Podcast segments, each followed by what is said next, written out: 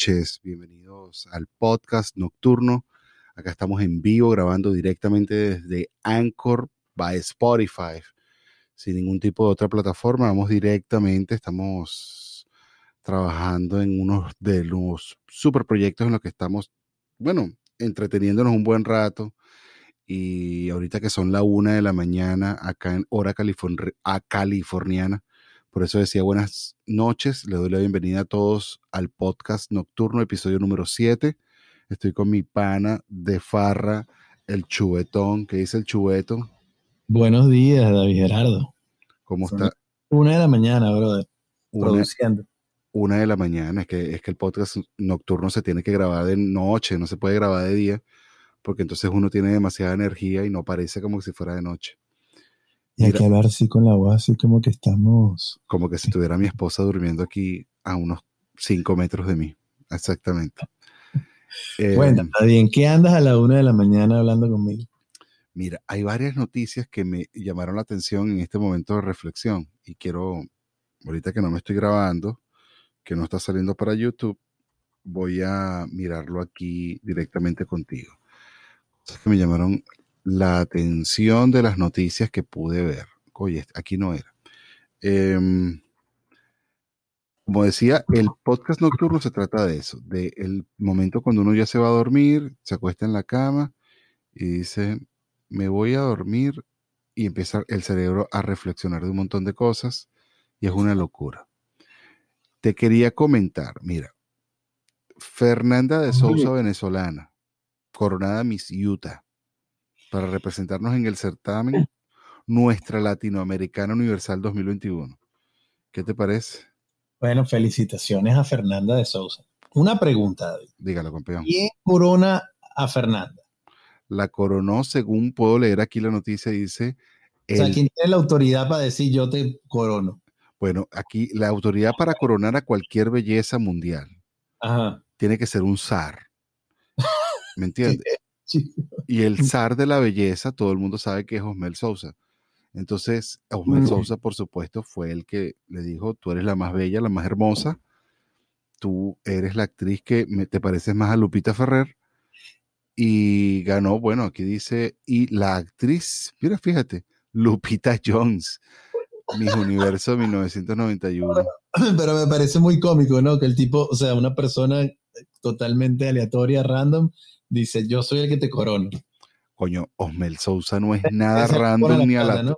¿Quién es Osmel- Sousa? Yo no sé quién es ese tipo. Nagona, chubeto, ¿qué pasa? ¿Qué clase de venezolano eres tú? Osmel Sousa es el padre y señor del Miss Venezuela.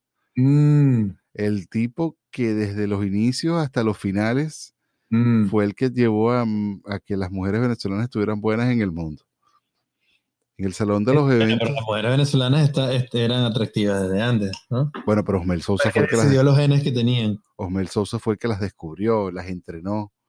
Y les Claro, dijo, inventó todo el, el modelo de, de negocio de... Bueno, las puso a dieta. Y él, mira, mi amor, hazme el favor. Te me pones aquí y te me pones a dieta. Bueno, lo cierto es que es una muchachita, se ve bien jovencita. Está bonita. Está bonita la chamita. Bueno, felicidades a Fernanda. Así mismo, más nada. Fernanda, este, no nos queda más nada que decirte que feliz, feliz Miss Utado.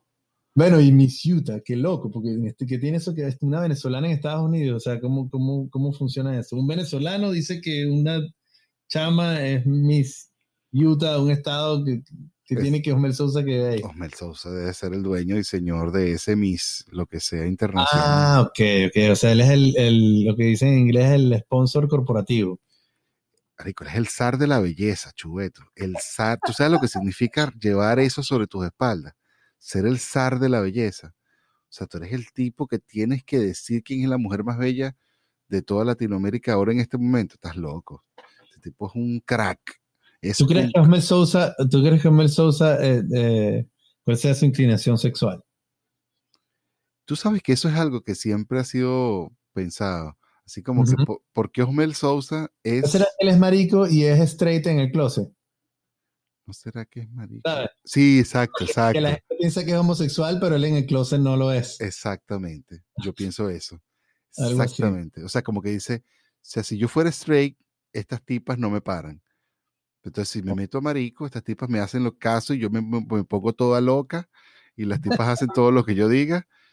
Pero si yo fuera straight, fue- sería como un acosador. Pero como soy marico, no soy Está todo acosador. bien, está todo bien. está todo bien porque entre locas y locas, pues, somos todas locas. Verdad, loco. Yo no, eso sí no lo había visto así. Yo Eh, te soy sincero, yo toda la cuestión de eso de la broma de la belleza no me llama para nada la atención. No, si yo tuviese una hija, no me gustaría para que se metiera en eso. Ah, no, no, no, yo tampoco, yo tampoco, yo tampoco, me parece una vanidez terrible. Pero hablando de mujeres y de vanideces, este, supiste que debutó, fíjate, romanos como los romanos, chueto. Si estás en Roma como los romanos, si no te gustaba el fútbol americano, estás en Estados Unidos, tienes que, a juro, gustarte el fútbol americano en cierta manera. Por supuesto. Me imagino que tuviste el Super Bowl. Fíjate que no lo vi, fíjate que no lo vi. Este, estuve pendiente, pero no lo vi, no lo vi completo. Me puse a Chamo, hacer- yo no lo puedo ver porque no lo puedo ver por streaming. Entonces, como yo no tengo cable ni pago por ningún servicio de cable, no puedo ver ningún, na- nada deportivo. Sí, yo casi no veo nada deportivo de acuerdo a eso. Yo, yo pensaba, cuando yo me fui de Venezuela, yo pensaba que yo iba a ver más deporte aquí que nunca. No, joda, y hay que pagar por todo. No veo nada. Bueno, allá. es que tienes que tener DirecTV o un cable que es por, que es, o sea, al final las cableras eh, se quedaron con el negocio del, del transmitir los deportes. Porque ni Netflix, ni HBO Max, ni ninguno de esos puede transmitir nada de deporte. no, no, no. no. No, bueno, el fútbol por ahí se transmite en, en otras cableras también. Ah, bueno, pero tienes que pagar una cuestión aparte, ¿no? sí, sí, sí. ah, sí. entonces, ¿qué ibas a decir de qué pasó? ¿Qué pasó? ¿Qué ibas a hablar Nada, que debutó por primera vez una mujer árbitro en el Super Bowl. Aquí está también una señora de ¿Cómo se 40 llama? Se llama, mira, tiene 47 años, se llama Sara Thomas. Felicidades a la señora Sara Thomas. Mira, vale, este me parece genial la idea de que en este deporte tan De hombres. bueno, la verdad es que es bien bárbaro. em, se han incorporado tantas mujeres, lo cual me parece maravilloso. A mí siempre me parece maravilloso que, que todos estemos regados en todo. Eh, estoy buscando también otra noticia que me llamó la atención, que quería comentar acá en este episodio número 7, que si ustedes preguntarán por qué el 7 está saliendo después del 8, bueno, porque así son las cosas, pues. Em, mira, Son las una de la mañana y es lo que hay. así mismo. Eh, ¿Qué te iba a decir yo? Mira, sabes que salió, salió en California, van a, era lo que estoy buscando aquí en las noticias. em, van, o sea, se quiere ya volver a clases. Y en Los Ángeles están ya como un poquito ya desesperados por porque los niños, los muchachos pues de high school vuelvan a clase porque el índice de suicidio ha aumentado como tres veces. Yo En- creo que, yo creo que la válvula de presión está por, por ya se reventar. Tú hablas con cualquier niño, mi, mi sobrina, ahorita que estuve en Venezuela. Eh, le, le dijo a su papá como que ya no quiero más Zoom. O sea, así como que no, no puedo más, no quiero, no, me no quiero, no puedo, no lo soporto más, no puedo más.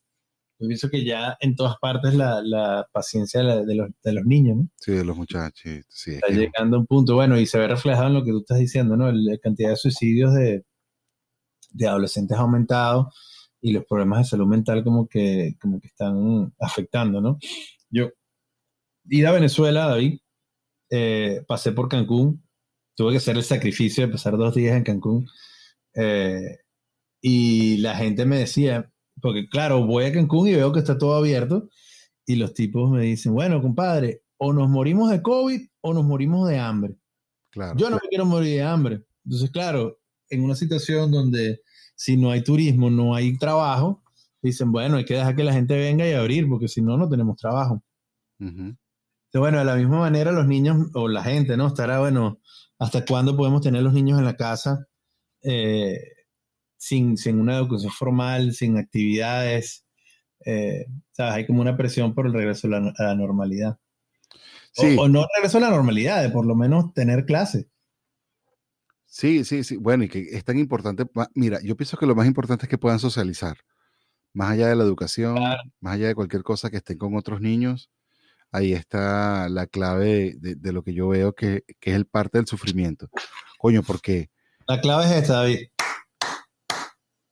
es verdad, eso también es verdad. Pero sabes que un niño, un niño, un niño, un niño, la niñez es tener amigos, men, y está tripeando.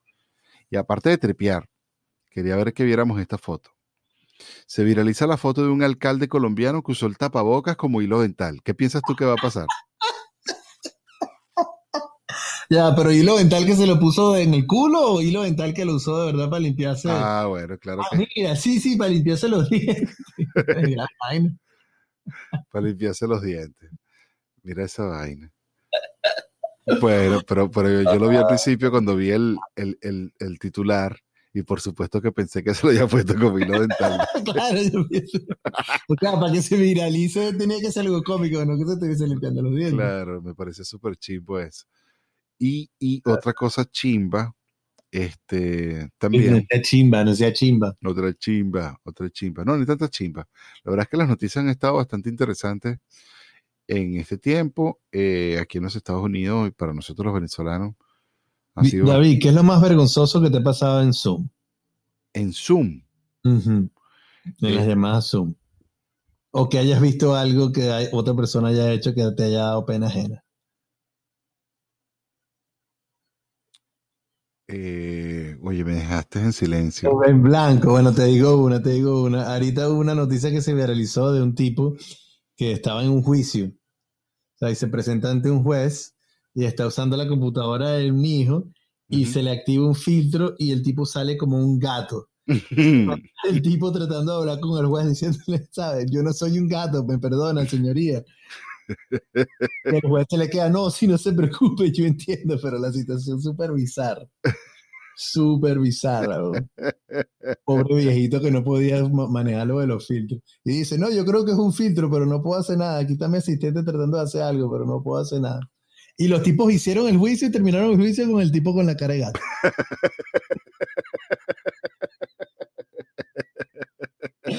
Ay, ¿Dónde viste eso? Yo quiero ver eso.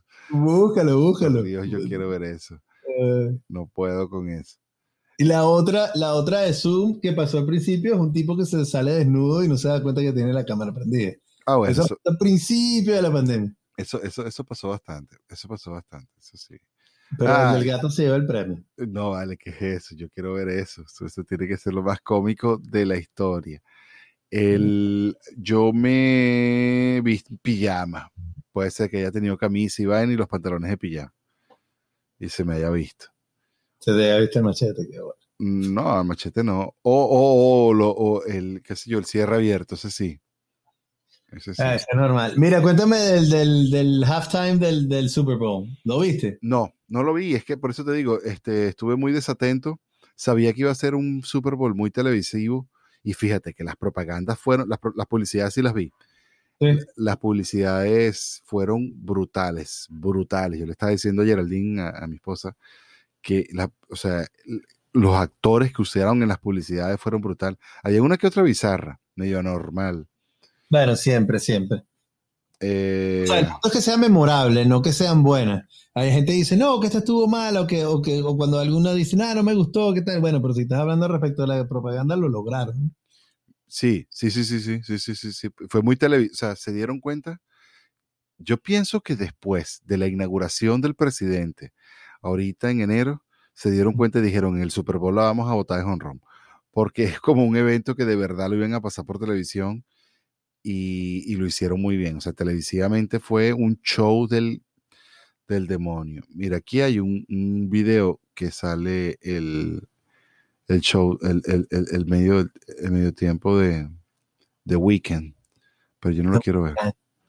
Pero es que yo te digo algo, también fue como medio duro, medio duro porque el año pasado levantaron la vara muy alta metiendo a J-Lo y a Shakira, na huevona. Después que tú metes a J-Lo y a Shakira Claro. Tienes que meter a J-Lo y a Shakira hasta que esas mujeres ya se acaben.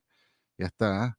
Levantaste la vara. Es lo que la, la inversión en la, en la producción, ¿no? O sea, Ahí vi uno de los artistas, no, no sé, lo vi por ahí que uno de los artistas se gastó como 8 millones de dólares de su bolsillo. en serio. Ujú. Y ellos no les pagan nada por eso, ¿saben? Lo que ganan obviamente es publicidad, ¿no? No, pero Sí. ganan, ganan un dineral de todas maneras. Gastaron las lucas. Fue televisado muy, muy, muy, mucho, mucho, mucho más que nunca. Y te digo, no importa si este tipo se la comió, si se metió en ese cuarto de espejo y todo lo que sea. Después que el año pasado Shakira y J-Lo te baten el culo, fue como, ok, no hay nada que hacer. Y de la calidad de la música, la calidad de la producción. Tú lo que estás pendiente es de, de Ah, dos no, nalgas. yo, cuatro nalgas en este caso. yo, yo no, además te cantan bien, había que meter, yo pienso en serio, en serio, en serio, en serio, en serio, que debieron meter a, a un Bad Bunny y una Mm. cosa así que, que reventara la cabeza de todo el mundo. O sea, me parece que Weekend fue bastante pop. Fue así como, bueno, vamos a montarle algo a todo el mundo. ¿Y qué más? Bueno, no, quería comentar esas noticias. Ah, ¿sabes que se me ocurrió algo? En estos, este, no se me ocurrió, sino que estaba pensando en que, ¿sabes que se están poniendo las vacunas, no? Y la gente se está poniendo vacunas Pfizer, vacunas... vacu- Pfizer, Moderna, Astra- AstraZeneca, Sputnik, Sí, pero Ajá. bueno, aquí en Estados Unidos está Moderna y eh, Moderna y Pfizer. Pfizer. ¿Tú no crees que empieza así como una especie de xenofobia entre los... entre- ah, tú eres Pfizer. No, yo soy, yo soy eh, Moderna. Entre la gente, dices tú. Sí, sí, lo digo en serio, ¿oíste? O sea, lo digo en joda, pero lo digo en serio. A ver. Seguramente va a haber en los próximos años, vamos a ver los distintos resultados de cada una de ellas. ¿no? Ajá. Eh, y va a haber más datos para saber cuál fue más efectiva, cuál fue menos efectiva, cuál fue más o menos efectiva frente a las diferentes variantes que se han salido. Eh, entonces, bueno, quizás eso haya que haga que, ah, yo me puse esta y es mejor y tal. A- algo, algo de ese estilo, ¿no? O yo me puse tal o cual vacuna, entonces yo puedo viajar. Eh, o si te pusiste esta u otra, no puedes viajar porque no te protege tanto. Sí, yo, yo me imaginé más así como gente rompiendo relaciones como si fuera chavista y no chavista. ¿Qué? ¿Tú te pusiste este Pfizer? No, Moderna, no me hables. no me hables. casa. Ya no, ya no, Ah, no, no te- creo. no confío mucho en ti. ¿Sabes? Porque es que son diferentes, son diferentes, porque es que la moderna es una manera muy diferente de ver la vacuna que la Pfizer, porque sabemos que la Pfizer es como una especie de... La Moderna y Pfizer son las que más se parecen porque son de eh, ARN mensajero. O sea, son una tecnología parecida. No son virus activos, sino son pedazos de código de ARN. Y, y yo siempre, o sea, yo lo que estoy pensando acerca de eso es como, eso nos está haciendo mutantes, de alguna manera u otra, ¿no? Mutantes. O sea, nos están inyectando código genético eh, que no es nuestro. Exacto, mutándonos, Eh, mutándonos. Oye, bueno, pero no, lo que pasa es que mutar significa que te cambien tu código genético, el de tus células, ¿no? y como tú sabes que eso no va a cambiar tu Ah, código. bueno, pero- como tú sabes que no vivimos en un mundo paralelo.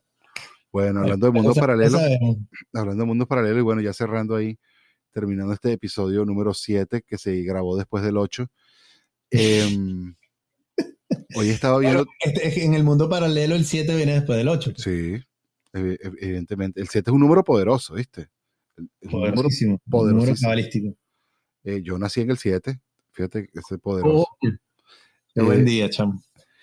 La, hoy estaba viendo una de esas teorías conspirativas de, de extraterrestres y, y, y de, y de otras y de las religiones, ¿no? Y entonces este, se han, han- han descubierto, se han hecho, se han hecho, o sea, se han descubierto huesos de tumbas de cosas que pasaron en la India y en, y, y en los países árabes, donde estos huesos tienen alta cantidad de radioactividad. Y, y aparentemente eso no tiene, eso no responde sino a que haya existido una bomba este, atómica. que haya destruido este, esa civilización. En Rusia también pasa esto, han descubierto como fósiles que tienen este alto número, alto porcentaje de, de radioactividad.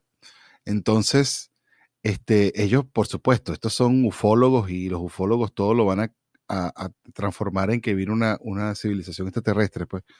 Pero mm, lo que plantean, por ejemplo, si tú ves las religiones como la religión hindú, el, el hindi, que creen esta gente de cuatro brazos, o que si el hombre con, o bueno, los árabes, los egipcios, que si era el tipo con cabeza de, de águila, o Ra, que es cabeza de zorro, o el otro que es cabeza de no sé qué, de halcón. Este, eh, los hindús que tienen las mujeres esas de cuatro brazos y los, y los brazos azules. Entonces, este, incluso... le bueno, puede ser que los bichos se metieron unos hongos y estaban tripeando y dibujaron eso. Yo siempre he pensado eso estaban conectados con la realidad. Yo siempre he pensado eso, pero, pero fíjate que de todas maneras, yo también sumándole un poquito, sabes que a mí me encantan estas teorías conspirativas.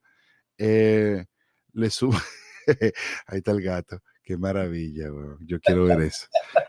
Eh, yo, yo le sumo el, el, el componente de cuando uno ve los petroglifos, en cualquier parte donde tú ves petroglifos, que son jeroglíficos, pero, pero en las piedras, burda de viejos, así, pero bien viejos, siempre, siempre, siempre hay unos dibujos que, se, que son comunes en cualquier parte del mundo.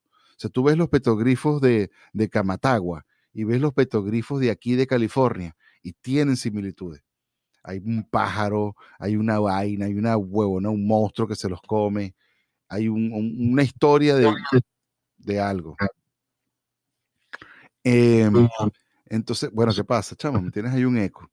Em, entonces, incluso ellos meten que si la ballena de Jonás no era una ballena, sino ellos dicen, eso fue una especie de submarino que lo agarró y lo tiró por otro lado. Entonces, que si los dragones y no sé qué van. Entonces, este, e, en esos estudios, marico, los rusos, chuetos, durante la Guerra Fría, experimentaron con perros, los cortaban por la mitad y los pegaban, huevón, para hacer perros de cuatro cabezas, de dos cabezas y, seis patas. Y vivían, marico. Hay videos y todos los tipos los muestran. Y vivían, los, claro, vivían como par de semanas y y se morían el tiempo. Pero. estaban, estaban, mutando el ADN de los perros para experimentar. Estaban acabando los trapos, perros de dos cabezas y entonces ellos dicen, bueno, esto puede ser lo mismo que pasó con el Minotauro o, con el no sé qué vaina. Entonces empiezan a mostrar así, ¿por qué tenemos esta? entonces, claro, la sirena, las no sé qué. Yo, no me los creo, pero me hacen pensar así como, coño, ¿verdad? De que vuelan, vuelan, David. Ah, bueno, bueno, sí, es verdad. Yo, ¿sabes que ha proliferado una comunidad gigantesca aquí en, en Albany? Yo imagino que en San Francisco también, de psíquicos. Allá en Oakland, ¿no? Bueno, los psíquicos son pseudopsicólogos, ¿sabes? Como, como scammers, ¿cómo se dice? Eh, gente que se aprovecha de, la, necesidad de la gente de, ayuda. Sí, pero, pero he visto muchas, sabes que yo lo, casi que lo vi venir. Eh, en el metro yo veía nada de, xenofobia en absoluto. Pero yo me acuerdo cuando hubo una migración grande de, sirios, hace, no, hace poquito. Y, en el metro uno veía a los sirios tocando el acordeón, el acordeón, veía a los sirios cantando y bueno. Y ahorita que veo, yo digo, estos son los mismos sirios, compraron tiendas y ahora son psíquicos y leen el tarot. Y claro, ya tienen la habilidad de escúchame, ellos están, ellos están tratando de satisfacer una necesidad que es que la gente quiere ser escuchada, necesita alguien que los apoye, alguien que los escuche. Eso es una necesidad que tiene la gente. Sí, sí, sí, definitivamente. Pero bueno, sí, ahora la pregunta es si les hacen un bien o un mal. Esa es la pregunta de las 51 mil lochas. Ah, parece que son unas ratas. Si fueran buenos nos hubiesen dicho, miren, cálmense que viene un virus. Coño, va a estar burde malo. Bueno, aquí estamos nosotros hablando ¿no? y escuchándonos. Estamos, estamos haciendo parte de, de, lo que ellos hacen. Sí, pero yo no te estoy leyendo el tarot, weón. O sea, me parece Vamos a hacer un episodio, David, donde te leo las cartas. Dale, sí va. Yo, yo, yo, yo voy por eso. Bueno, Chube, este, este episodio nocturno acaba de terminar en este instante. Recuerden seguirnos en arroba pantricolás y en arroba chubeto B. Y, ah, coño. Y ya que estás aquí con nosotros, aprovecho. Bueno, hoy esta noche estábamos trabajando en publicar el Venezuelan Diaspora Project que ha lanzado hoy y que vamos a estar entrevistando a emprendedores venezolanos en inglés, a emprendedores venezolanos que están en Estados Unidos en inglés. Así que búsquenlo Venezuela Diaspora Project en YouTube. Y bueno, Pantricolá seguramente lo pondrá ahí en su, en su canal, si, si me lo permite.